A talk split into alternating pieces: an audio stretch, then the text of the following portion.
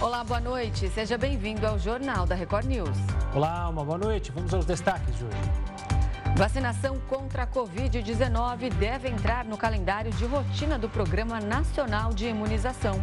Nova fase do programa Desenrola Brasil vai permitir descontos à vista ou parcelamento em até 60 vezes.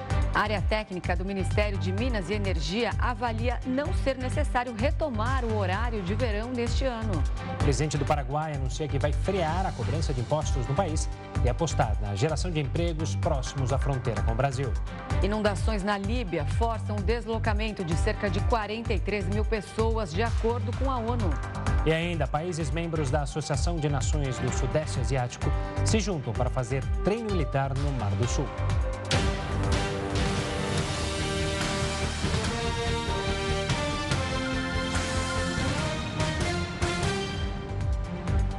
A nova fase do Desenrola Brasil vai permitir descontos à vista ou parcelamento em até 60 vezes e dívidas de até 5 mil reais. Nesta etapa, podem participar pessoas que ganham até dois salários mínimos ou que estejam inscritas no CAD Único. A partir da próxima segunda-feira, os credores vão poder começar o leilão para dar os lances de maiores descontos para renegociação de dívidas. Diferentemente da primeira fase, agora serão negociados débitos bancários e não bancários, como contas de luz, água, varejo, educação, entre outros. O leilão vai até dia 27 de setembro. Já a abertura para a população está prevista para a primeira semana de outubro. A arrecadação do governo caiu 4% em agosto. Apesar da queda, o valor foi o segundo maior para o mês em 28 anos. Segundo dados divulgados pela Receita Federal nesta quinta-feira, a arrecadação do governo com impostos e contribuições federais somou 172 bilhões de reais em agosto. Desde o início da série histórica em 1995, este foi o segundo maior resultado para o mês. O recorde foi em agosto do ano passado, quando o valor chegou a 180 bilhões de reais. Ou seja, houve uma queda de 4,14% de 2022 para 2023. Este foi o terceiro mês consecutivo em que a arrecadação ficou abaixo da registrada no mesmo mês do ano passado. Entre janeiro e agosto, o governo já embolsou um trilhão e meio de reais. De acordo com o fisco, o resultado da arrecadação em agosto foi diretamente influenciado por alterações na legislação tributária e por pagamentos atípicos de imposto sobre a renda das pessoas jurídicas e contribuição social sobre o lucro líquido. Já o imposto de importação e o IP vinculado à importação apresentaram uma arrecadação conjunta de 6,7 bilhões de reais, com queda real de 16,64%. Por outro lado, os embolsos com o PIS/PASEP e a Confins apresentaram o resultado 6% acima da inflação e somaram 36,5 bilhões de reais. Os números foram divulgados em um momento que o governo tenta aprovar no Congresso medidas para tentar elevar as receitas no orçamento de 2024. A meta é buscar um déficit zero nas contas públicas, promessa feita pela equipe econômica no fim do mês passado. Neste ano, a Polícia Rodoviária Federal já flagrou mais de 1 milhão e 600 mil motoristas em alta velocidade. O número é 25% maior que o total de 2022. Só no último mês, a fiscalização mirou em 203 pontos de rodovias considerados críticos em todo o Brasil. Um em cada três acidentes aconteceu nestes trechos ao longo deste ano, segundo a PRF. Ainda de acordo com a Organização Mundial da Saúde, a cada 1% a mais na velocidade média, aumenta em 4% o risco de um acidente fatal.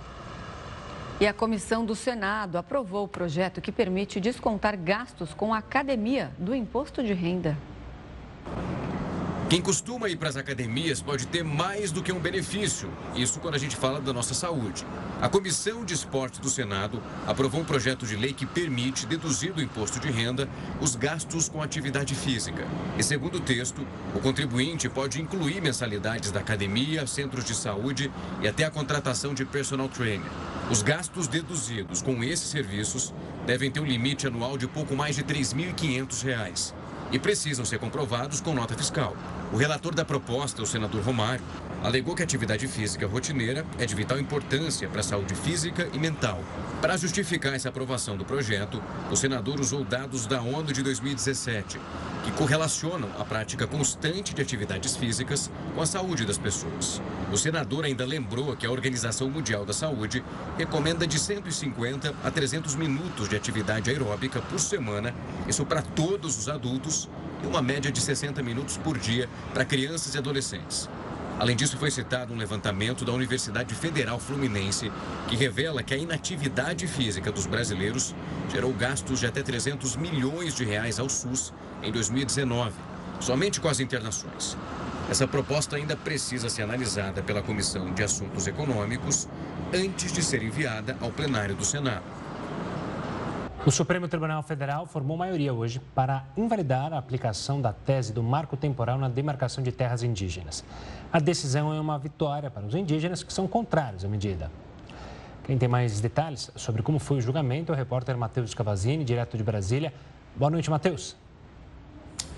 Boa noite para você, Gustavo, Renata, boa noite a todos. O placar foi definido, né? Por nove votos a dois, o Supremo derrubou a tese do marco temporal. Os únicos ministros que votaram a favor da tese do marco temporal foram os ministros André Mendonça e Nunes Marques. O tema gerava discussão, já que ruralistas buscavam uma proposta que limitasse a demarcação de terras indígenas, levando em conta uma data específica, a da promulgação promulgação da Constituição em 5 de outubro de 1988. Indígenas criticavam essa medida. Mesmo com a definição contra a tese do marco temporal, os ministros ainda divergem sobre algumas questões. Por exemplo, uma eventual indenização do Estado a ruralistas que tenham ocupado territórios indígenas sem má fé. Também, além dessa indenização, eles, eles também é, discutem como aconteceria é, e, e, o que, que envolveria. Por exemplo, o valor da terra e também possíveis benfeitorias feitas ali na área.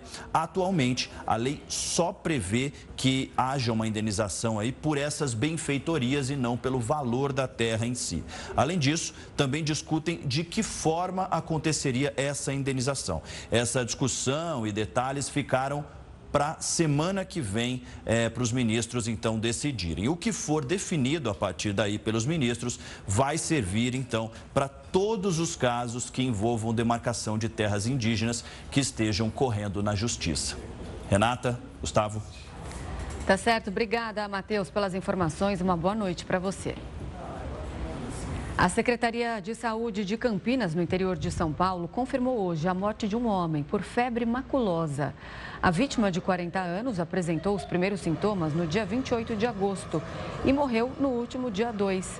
Em 2023, Campinas já registrou nove casos de febre maculosa, dos quais sete terminaram em morte.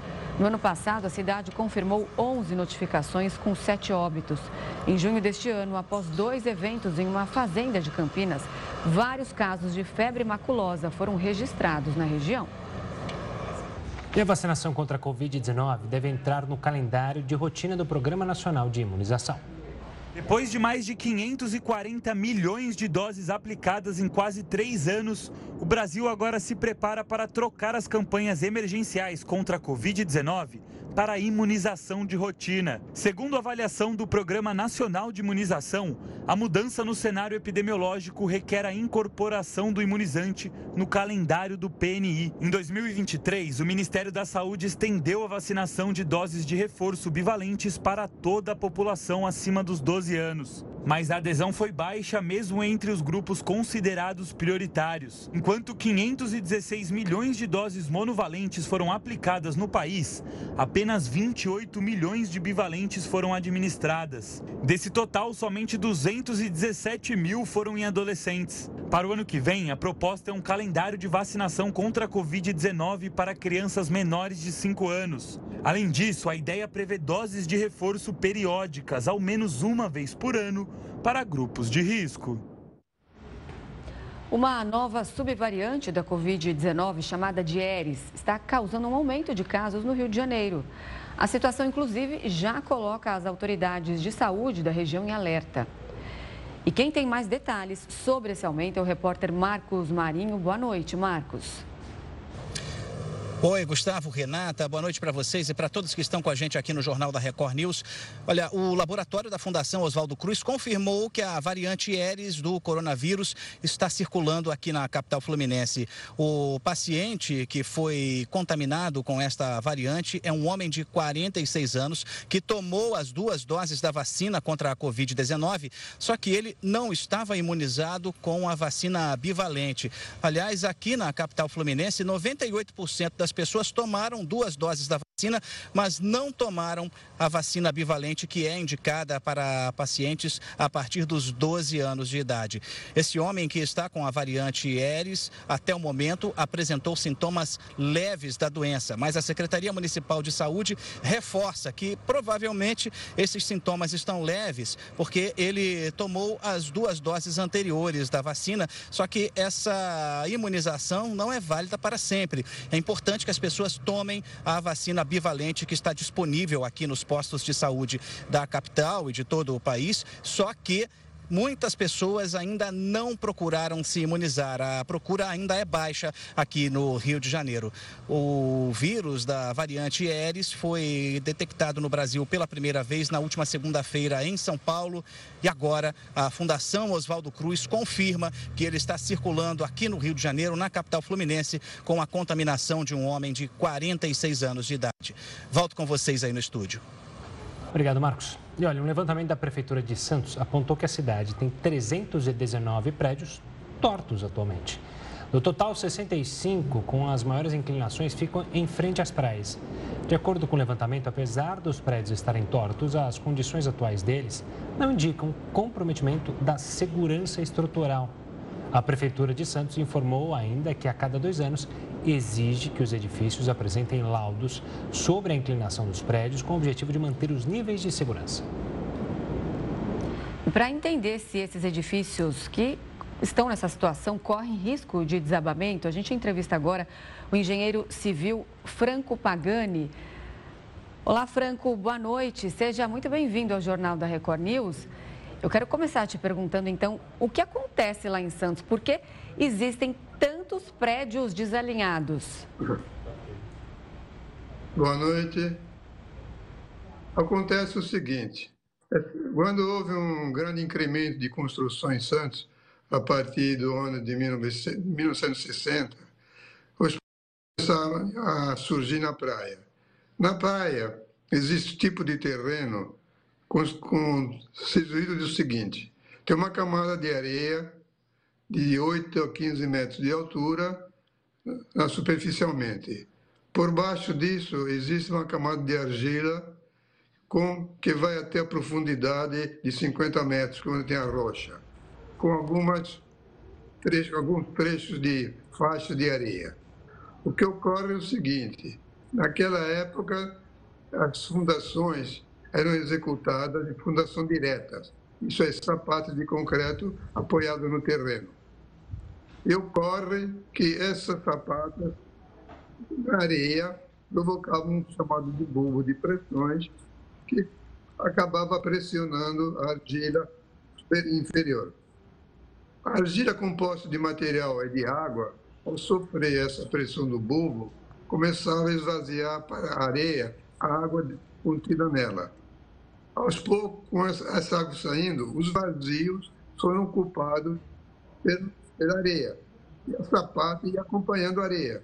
Isso que é chamado de recalques diferenciais. Porque cada sapata afundava diferentemente uma da outra.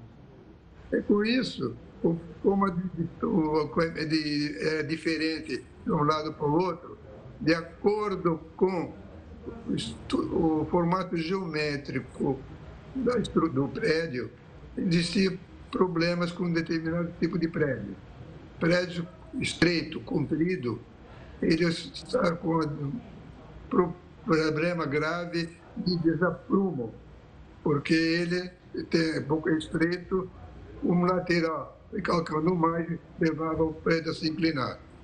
Os prédios quadrados já não tinha esse problema porque o recalque acontecia, mas acontecia quase que por igual ao longo dele. Tem prédios que recalcou um metro e meio, mas sem problema de desaprumos. O prédio que foi aqui em Santos reforçado o chamado Núncio Mozones, foi quando foi feita essa operação de nivelamento, ele estava com 1,80m de desaprumo de um lado. E com o tempo, evidentemente, aconteceria a queda dele. Se bem que a estrutura dele está perfeita. Uma firma de São Paulo fez o serviço, tanto no bloco da frente como do de trás, e os dois blocos foram nivelados e até hoje se comportam bem. Doutor Franco. Esse recalque, só... esse recalque com o tempo acaba diminuindo. E claro. chega uma certa época, não pode parar nunca, mas vai dizer, vai começar com milímetros só. Claro. Aí depende do, do controle. Doutor Franco, por falar em controle, o governo de Santos, a administração de Santos, diz que não há risco, mas exige laudos de dois em dois anos. Ou seja, ainda pode ocorrer inclinações, é possível parar essas inclinações, ou seja, ficar do jeito que está, pelo menos? Veja bem, tem alguns casos que praticamente estão, estabelecidos, estão estancados. Teria que medir um por um, tá certo? A medida da prefeitura determinada para haver uma intervenção é um desaprumo de 50 centímetros. Ocorre que, às vezes, tem que fazer de dois em dois anos. Tem casos em prédio que já estacionou. Então, o recalque é tão ínfimo de milímetros que praticamente está estabilizado. Mas é preciso exatamente esse controle de dois em dois anos para constatar se realmente a posição dele não oferece maior uma intensidade de desaprumo. Nós ouvimos o engenheiro civil Franco Pagani. Muito obrigada pelas explicações. Uma boa noite para você. Boa noite, obrigado. Boa noite. Olha, a técnica do Ministério de Minas e Energia avaliou não ser necessário retomar o horário de verão neste ano. Apesar do parecer técnico da pasta, a decisão final sobre uma eventual retomada não cabe ao Ministério. A avaliação é que a situação atual dos reservatórios e a oferta de fontes renováveis são suficientes para garantir o fornecimento de energia. Além disso, os técnicos da pasta entendem que o comportamento de consumo mudou ao longo do tempo, tornando a medida menos eficaz. O horário de verão está suspenso por decreto desde 2019. O presidente do Paraguai, Santiago Penha, anunciou que vai frear a cobrança de impostos no país e apostar na geração de empregos próximos à fronteira com o Brasil. O objetivo da medida paraguaia é gerar 100 mil postos de trabalho próximos à fronteira com o Brasil, em Ciudad Oeste. A cidade do país vizinho faz fronteira com o estado do Paraná. Santiago Penha, que teve uma passagem pelo Fundo Monetário Internacional, vem defendendo a criação de emprego como uma das principais bandeiras para retomar o crescimento do país. As novas vagas, segundo o governo, serão criadas especificamente na indústria maquiladora, que são empresas que montam ou processam produtos com peças vindas de outros países, geralmente a um custo mais baixo do que o país produtor. De acordo com o governo paraguaio, este tipo de indústria gera atualmente cerca de 25 mil empregos diretos e outros 60 mil indiretos. A maioria das vagas, ainda de acordo com o governo, é preenchida por mulheres em situação de vulnerabilidade social. E os países membros da Associação de Nações do Sudeste Asiático se juntaram para fazer um treino militar no Mar do Sul. Os soldados das Forças Armadas desses 10 países se reuniram depois que Rússia e China fizeram exercícios militares na mesma região.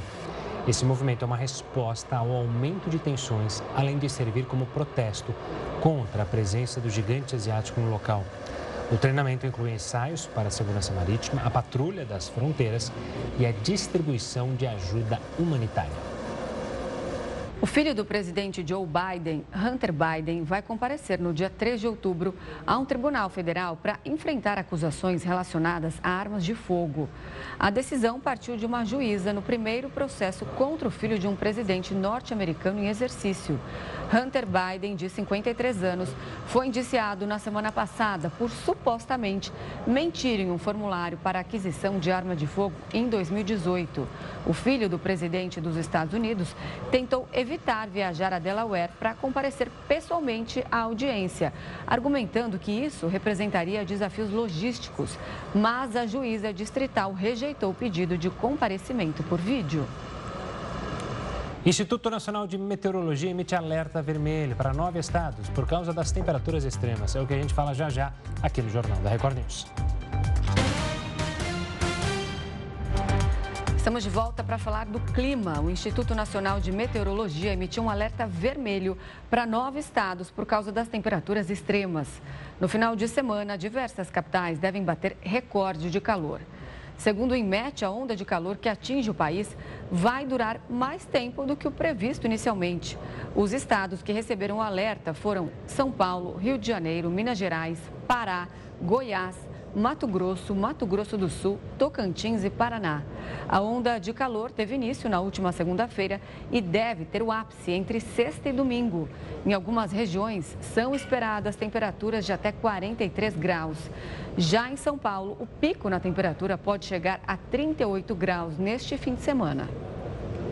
E a Organização Mundial da Saúde alertou em nota para o surto de botulismo na França, que já causou uma morte e pode colocar turistas em risco ainda mais com o Mundial de Rugby acontecendo no país.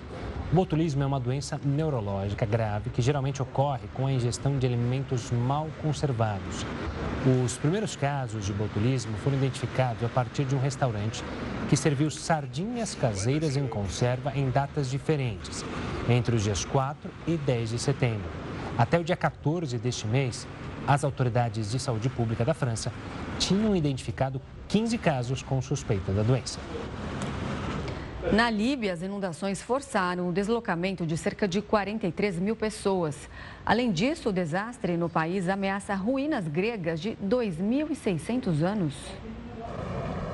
De acordo com dados da Organização Internacional para as Migrações, mais de 43 mil pessoas foram deslocadas pelas inundações provocadas pela tempestade Daniel, que devastaram o nordeste da Líbia há 10 dias. A tempestade afetou a cidade de Derna durante a noite de 10 de setembro e provocou o rompimento de duas barragens na região. A água dos reservatórios gerou um fluxo que destruiu bairros inteiros. Mais de 3.300 pessoas morreram na tragédia, segundo um balanço provisório das autoridades líbias.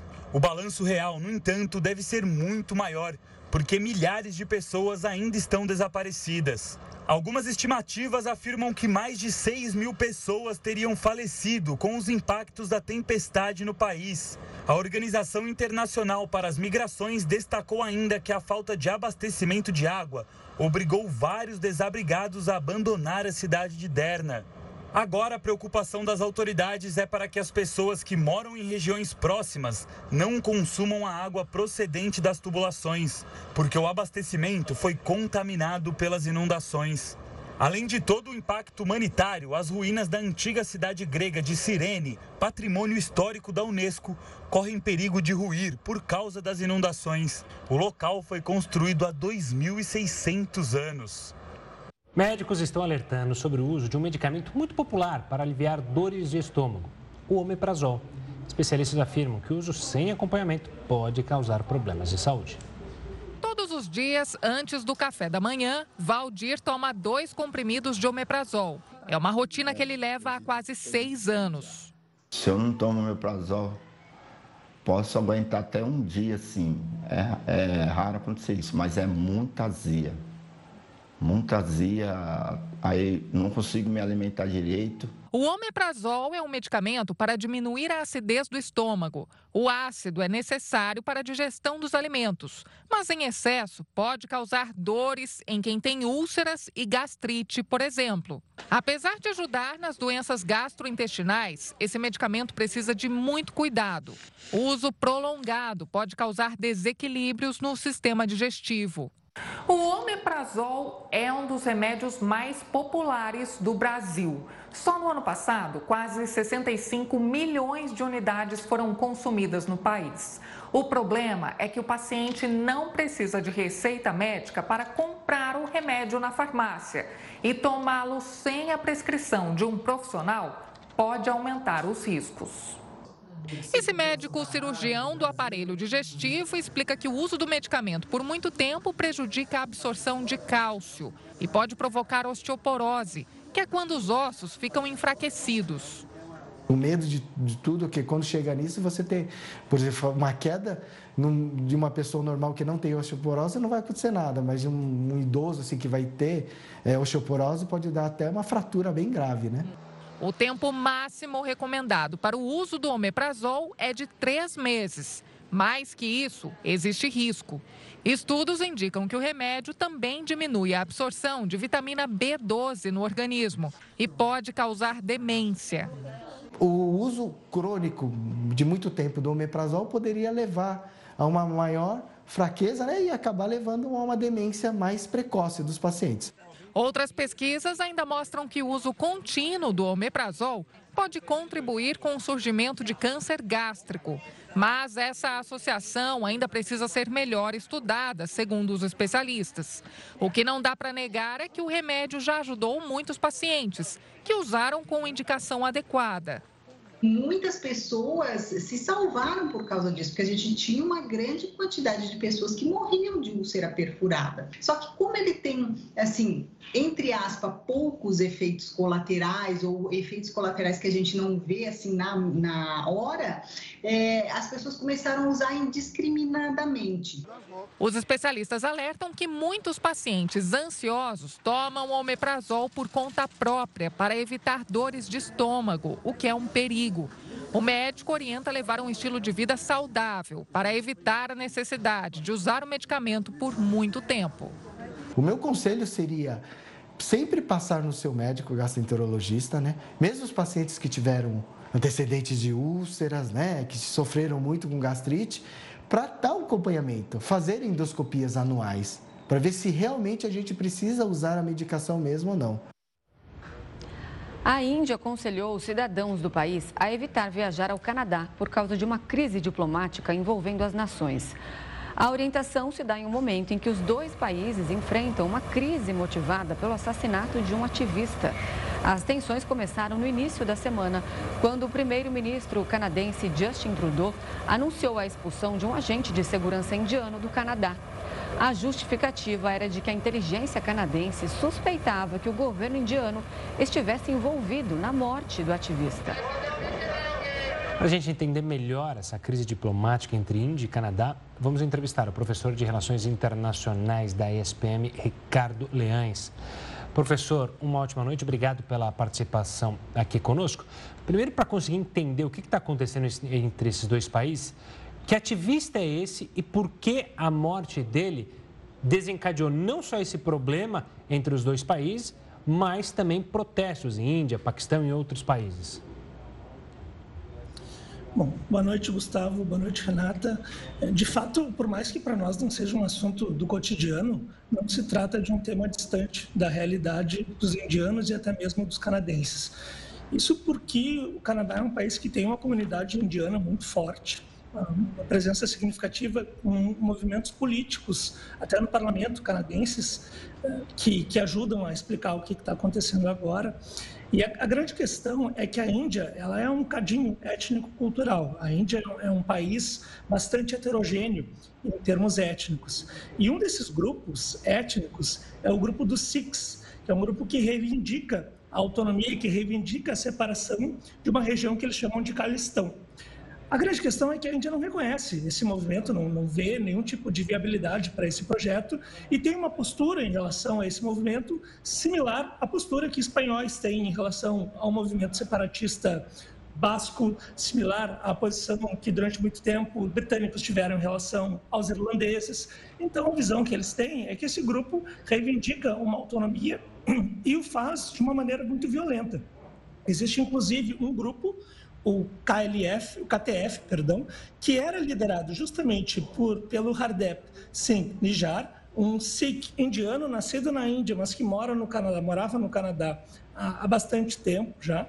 E a Índia já alertava há bastante tempo em relação ao fato de que esses movimentos separatistas Sikhs, eles vinham atuando com muita força no Canadá, eles tinham uma, têm uma comunidade grande, eles recebiam recursos lá e promoviam e coordenavam ações, segundo eles, terroristas, já da base do Canadá. Professor, agora o que esse grupo reivindica? O que eles querem? E eu queria também te perguntar se os Sikhs, eles têm hoje, qual que é a influência deles hoje dentro da Índia? Então, o grupo Sikh reivindica a, a, independência da região que eles consideram a região deles, chamada de Calistão, que é uma região próxima ao Paquistão. Inclusive, esse é um dos pontos que, os, que o governo indiano critica, porque como o Paquistão está tá na fronteira com essa região, o Paquistão vê nisso uma oportunidade de prejudicar o seu rival histórico, que é justamente a Índia. Então, há uma justificativa por parte do governo indiano de que esse movimento teria o apoio do governo do Paquistão. Eles buscam basicamente a independência e já já foram responsáveis por alguns atentados terroristas, inclusive derrubada de aviões, sequestro e derrubada de aviões ao longo da história. Até em relação ao Canadá, tem um episódio interessante que envolve o pai do Justin Trudeau, que foi primeiro-ministro do Canadá ah, nos anos 80. Nessa época, o governo indiano chegou a pedir que um suposto terrorista Sikh fosse extraditado para a Índia. Ele estava no Canadá e que ele fosse extraditado para a Índia. E o pai do Trudeau, naquele momento, recusou essa possibilidade, disse que não faria isso. E hoje em dia, muitas pessoas estão imaginando, estão lendo esse movimento do Justin Trudeau como uma tentativa de buscar apoio dessa, desse setor importante da população canadense, que é o setor de origem indiana. E, professor, o que, que pode escalonar mais essa tensão entre os dois países? É, houve a acusação que um agente indiano estaria envolvido, ou seja, estaria ligando o governo indiano à morte desse é, ativista e agora as relações são quase nenhuma. É possível se chegar a um consenso em apaziguar ou a tensão deve perdurar por mais algum tempo? A, a, grande questão é que ainda não houve nenhum indiciado, não houve nenhum preso em relação a essa morte. Ninguém sabe quem é que matou essa pessoa. Então, supondo que seja que o governo indiano tenha mandado assassinar esse, esse cidadão por, por meio de um, de um, terceiro, de um assassino de aluguel, como é que a gente prova que isso é verdade, sendo que esse assassino de aluguel ainda nem foi preso? Ele não, não é nenhum suspeito para quem tem efetivamente cometido esse crime. Então, isso, isso que torna a questão ainda mais espinhosa. O Trudeau acabou fazendo uma acusação muito forte, sem ter uma base concreta para poder justificar que ela tenha sido feita. Mas eu acredito que, que a gente tem que aguardar os próximos momentos, tem que ver se alguém vai ser preso se alguém for preso, aí sim as investigações podem continuar, aí sim é possível ver se essa pessoa tinha conexão com o governo indiano ou não. Do contrário, eu acredito que o assunto veio a morrer com, com o passar do tempo, porque os dois países sabem que não vale a pena entrar em conflito agora por, por essa razão. Agora, esse grupo, além do Canadá, está presente também é, na Austrália, no Reino Unido. A, a, Índia tem alguma liderança em relação a eles? De que forma a Índia pressiona esses grupos fora do país dela? Então, a relação que a Índia tem em relação a esses grupos é a mesma relação que qualquer país tem, qualquer país que enfrente um movimento separatista no mundo inteiro. É, eles buscam de todas as formas minar as condições de que esses grupos possam efetivamente se articular. A grande questão é que, como a comunidade é grande, a comunidade indiana e a comunidade Sikh é muito grande no Canadá, se trata de um espaço muito bom para que eles possam levar adiante a sua bandeira, realizar protestos e coordenar ações, mesmo em território indiano. E é muito difícil para a Índia combater essa, essa atuação muito significativa desses grupos. Vamos lembrar que o Hardeep Nijar ele era considerado um terrorista por parte da Índia desde 2020. Ele é acusado de ter cometido atentados terroristas ou organizado atentados terroristas em território indiano. Obviamente, eu não posso dizer se isso aconteceu ou não, mas essa é a posição oficial da Índia. Então, se trata efetivamente de uma questão muito espinhosa para os indianos. Tá certo, professor. Obrigado pela participação aqui conosco, pela explicação sobre essa tensão envolvendo Canadá e Índia. Um forte abraço e até uma próxima. Eu que agradeço, Gustavo, Renata, um abraço. Até mais. E 20% das pessoas que nasceram em Cerro, em Minas Gerais, deixaram a cidade para tentar uma nova vida nos Estados Unidos. A imigração para o país norte-americano é um processo que se popularizou no município mineiro. A prefeitura calcula que aproximadamente 4.200 serranos vivem atualmente nos Estados Unidos, o que representa 20% da população de 21 mil habitantes. Apesar de muitos voltarem e investirem na cidade, a prefeitura tem trabalhado no desenvolvimento econômico local para conter a saída de moradores. Modelo de fazenda desenvolvido aqui no Brasil pode ajudar a combater as mudanças climáticas. É o que a gente fala já já aqui no Jornal da Record News. A livraria Saraiva demitiu todos os funcionários das últimas cinco lojas da rede.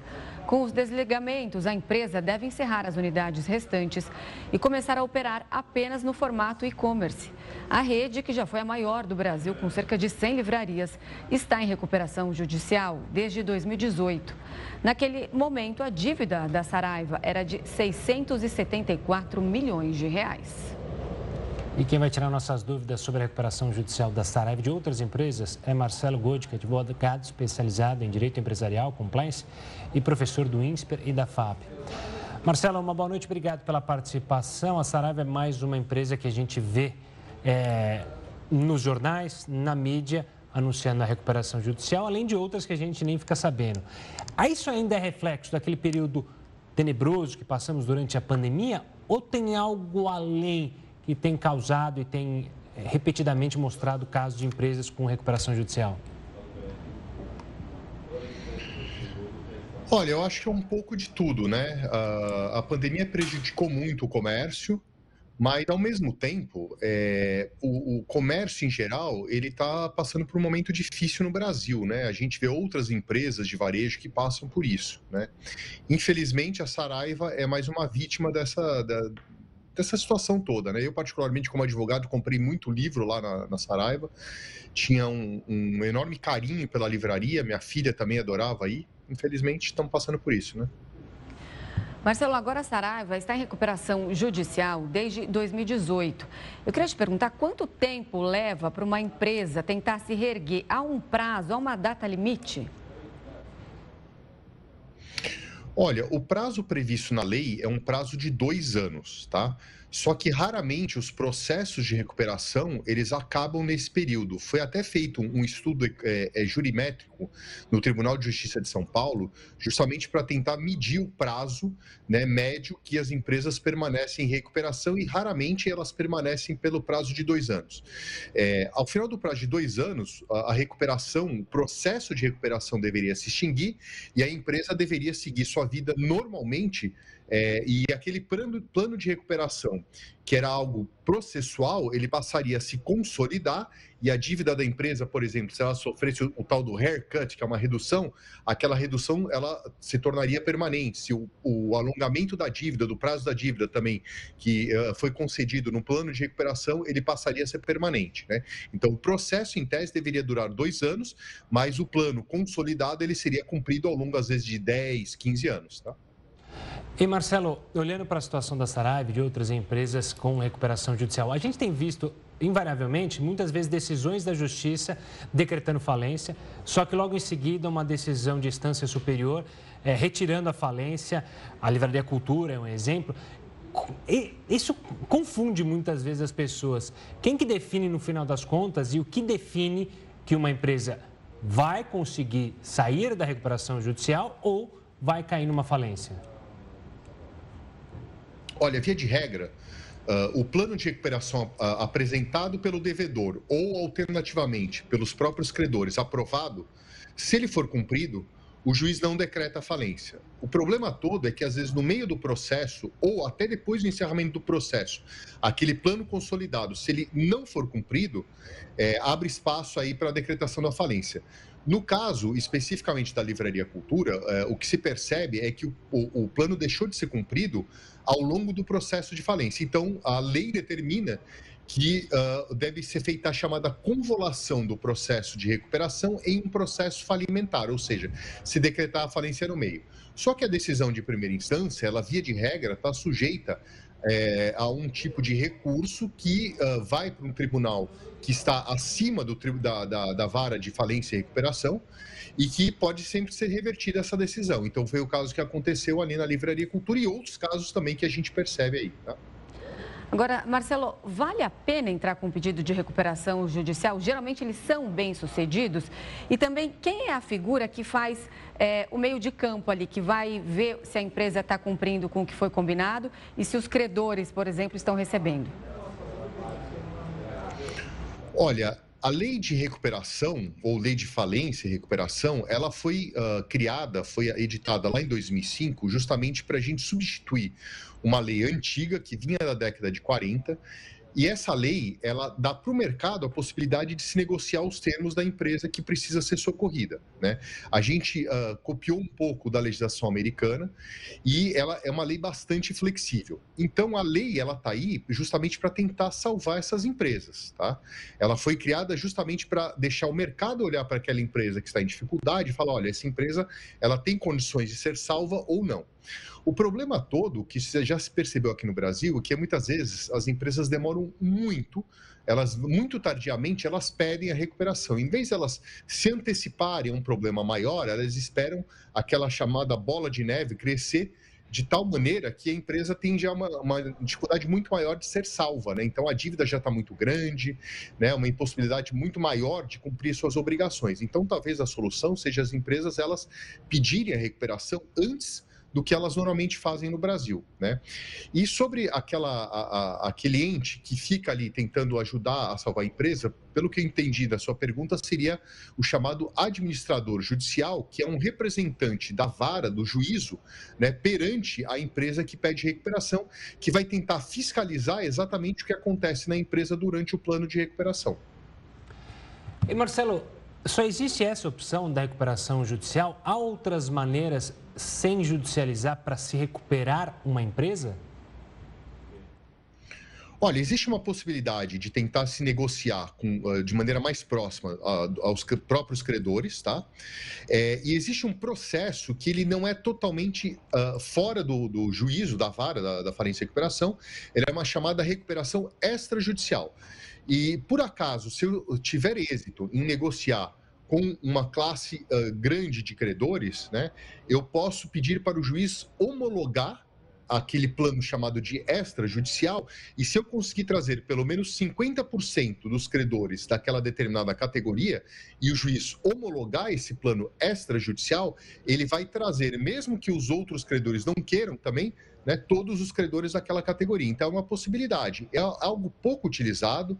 A impressão que eu tenho é que é, esse tipo de procedimento ainda é pouco conhecido no Brasil, mas é algo bastante viável. Inclusive, uh, uns dois anos atrás, eu publiquei um artigo nos Estados Unidos justamente comentando isso, porque é algo que se usa pouco quando comparado com a recuperação judicial, mas é algo absolutamente viável e deveria ser utilizado mais. E um outro detalhe é que eu posso pedir ou entrar com ou fazer um procedimento de recuperação extrajudicial e nada impede de depois eu fazer a judicial. Então, isso, aquilo poderia até já reduzir a minha dívida antes mesmo de eu pedir a recuperação judicial. Então, em tese, é algo bastante viável, sim, tá? Marcelo, agora o que, que acontece com as ações da empresa enquanto corre aí o processo de recuperação judicial? Olha, se ela tiver capital aberto, a primeira coisa que vai acontecer é que ela vai ter a não, dessas ações suspensas em bolsa, tá? Agora, via de regra, uma empresa que pede a recuperação, ela já tem um valor de mercado baixo, mas há uma tendência desse valor, do valor da ação dessa empresa, cair muito mais quando ela pede recuperação, porque ela sabe que ela vai ter uma dificuldade de conseguir crédito, etc. Então, é, é, um momento bastante difícil, bastante delicado e que ela, essas ações vão perder liquidez, vão perder valor de mercado. Tá? Tá certo. Marcelo, obrigado pela participação aqui conosco, falando então sobre recuperação judicial. Um forte abraço e até uma próxima. Obrigado, boa noite e estou à disposição. Boa noite. Um modelo de fazenda desenvolvido aqui no Brasil pode ajudar a combater as mudanças climáticas. Essa fazenda faz da preservação do meio ambiente um negócio. Por aqui o pasto está integrado com a floresta e a lavoura. O sistema ILPF é uma alternativa para assegurar as emissões de gases do efeito estufa da pecuária através da absorção das árvores ao redor. No Brasil, a pecuária é responsável por 50% da poluição do agronegócio. É um modelo sustentável, aí, principalmente nesse momento da, que a gente está muito preocupado com a descarbonização da agropecuária é, brasileira, onde a gente mostra para várias cadeias produtivas, do leite, da carne, como que a gente pode utilizar esse sistema e como os resultados que a gente tem obtido em relação a esse processo da descarbonização usando esse sistema de produção em LPF. O sistema pode funcionar em qualquer propriedade rural. O investimento não é baixo, mas a produtividade aumenta.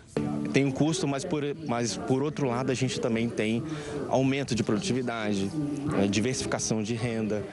O produtor que faz integração lavoura, pecuária e floresta, ele tem a possibilidade de até no, no mesmo ano três, quatro safras no mesmo ano, dependendo da região e do sistema que ele adota. E para o sistema funcionar corretamente é preciso monitoramento dos dados. Informação aqui é a chave do negócio. Tanto que, por exemplo, aquele sistema consegue monitorar o quanto o animal comeu e também o peso dele. Mas vai muito além disso. Em toda essa propriedade tem sensores que conseguem definir a quantidade de gás metano que está sendo emitido, mas também o quanto está sendo retido. E aí dá para descobrir o quanto o meio ambiente está sendo preservado. O Brasil tem mais de 200 milhões de hectares usados pela agropecuária. Desses, apenas 17 milhões usam o sistema ILPF. A ideia é dobrar essa área ainda este ano. A expectativa é que a integração também possa ser capaz de zerar as emissões de metano, que afetam diretamente o clima do nosso planeta. Dá para zerar. Não é simples, né? não é fácil, a gente precisa de bastante árvores e bastante bom manejo de solo, um solo que a gente possa incorporar bastante carbono, mas dá para zerar sim. Sete pescadores que estavam há quase uma semana à deriva no mar foram salvos pela Marinha. Os pescadores foram encontrados e resgatados por helicóptero no Maranhão. Eles foram içados por uma corda. O grupo saiu de Camocim, no Ceará, e ficou perdido depois de um problema mecânico. Os pescadores conseguiram sobreviver bem aos seis dias no barco porque tinham um estoque de água e comida. E aumenta a quantidade de nômades digitais pelo mundo. Você vai entender daqui a pouco, aqui no Jornal da Record News. Os últimos dias de inverno em São Paulo serão diferentes do esperado. Essa onda de calor que atinge todo o estado vai fazer os termômetros subirem bastante. Pode esquecer os moletons, toucas e luvas. O final da estação mais fria será marcada pelas altas temperaturas graças à chegada de uma massa de ar seco. Algumas cidades do interior do estado poderão registrar mais de 40 graus Celsius. Por isso, é necessário buscar alternativas para fugir do calor. Algumas escolas particulares e públicas de São Paulo já têm mudado a rotina e as atividades físicas foram alteradas para lugares mais ventilados. O cardápio das crianças e adolescentes também foi modificado e alimentos de difícil digestão foram substituídos por refeições mais leves. Em dias muito quentes, o principal benefício de uma modificação em um cardápio, que vai tornar esse cardápio mais refrescante, mais leve, é melhorar a adesão àquele cardápio. Então, servir mais saladas, alimentos frescos e mais e menos caudalosos e quentes vai fazer com que o adolescente, que a criança tenha maior prazer em comer aquele alimento, que consuma todo o prato de comida e assim você vai diminuir o desperdício, que é um benefício direto, mas também você vai garantir que, aquela, que aquele estudante consuma não só energia, mas também os macro e micronutrientes que ele precisa no seu dia a dia. Mas além de uma boa alimentação, o calor extremo também pode acarretar em outro problema grave, a desidratação, que pode apresentar sintomas graves como mal-estar, fraqueza e sonolência. O que é mais importante é garantir a hidratação nesses dias de calor intenso. Então, para além da comida, do que é servido de alimento sólido numa escola, é muito importante o estímulo ao consumo de água e sucos naturais de frutas e outros líquidos que sejam naturais, né, que não sejam bebidas artificiais, açucaradas. É bom estimular essa hidratação para garantir que as pessoas não fiquem desidratadas e tenham uh, malefícios causados pelo calor excessivo. Visando diminuir as consequências desse calor, a Prefeitura de São Paulo anunciou a Operação Altas Temperaturas, que vai fornecer água para as pessoas em situação de vulnerabilidade. A distribuição vai acontecer em tendas com direito até a ambulância para quem estiver passando mal. E a quantidade de nômades digitais pelo mundo, como são chamados os trabalhadores sem endereço fixo, já chegou a 35 milhões. A estimativa é que esse número alcance 1 bilhão em 2035. Só nos Estados Unidos são 17 milhões de pessoas, um aumento de 131% em relação ao período pré-pandemia. Mas esse fenômeno preocupa moradores de cidades que recebem muitos nômades digitais. Em algumas regiões de Lisboa, por exemplo, com um aumento no número de estrangeiros, o aluguel médio é de 800 euros por mês, enquanto o salário mínimo português é de 760 euros. E nos Estados Unidos, o Sindicato de Metalúrgicos e as montadoras entraram no último dia de negociações de contratos salariais. Existe a possibilidade de que a entidade trabalhista anuncie uma expansão das greves pelos Estados Unidos. A paralisação prolongada poderia parar a produção nas três maiores montadoras do país, a GM, Ford e Stellantis. Na última semana, os funcionários anunciaram greves simultâneas nas três fábricas. As empresas ainda sofrem com escassez de peças e restrições de armazenamento. O sindicato pede um aumento de 40%, enquanto as montadoras querem pagar apenas apenas 20% de reajuste. E o Jornal da Record News fica por aqui. Muito obrigada pela companhia. Uma ótima noite. Fique agora com o News das 10 com o Rafael Algarte. Tchau, tchau.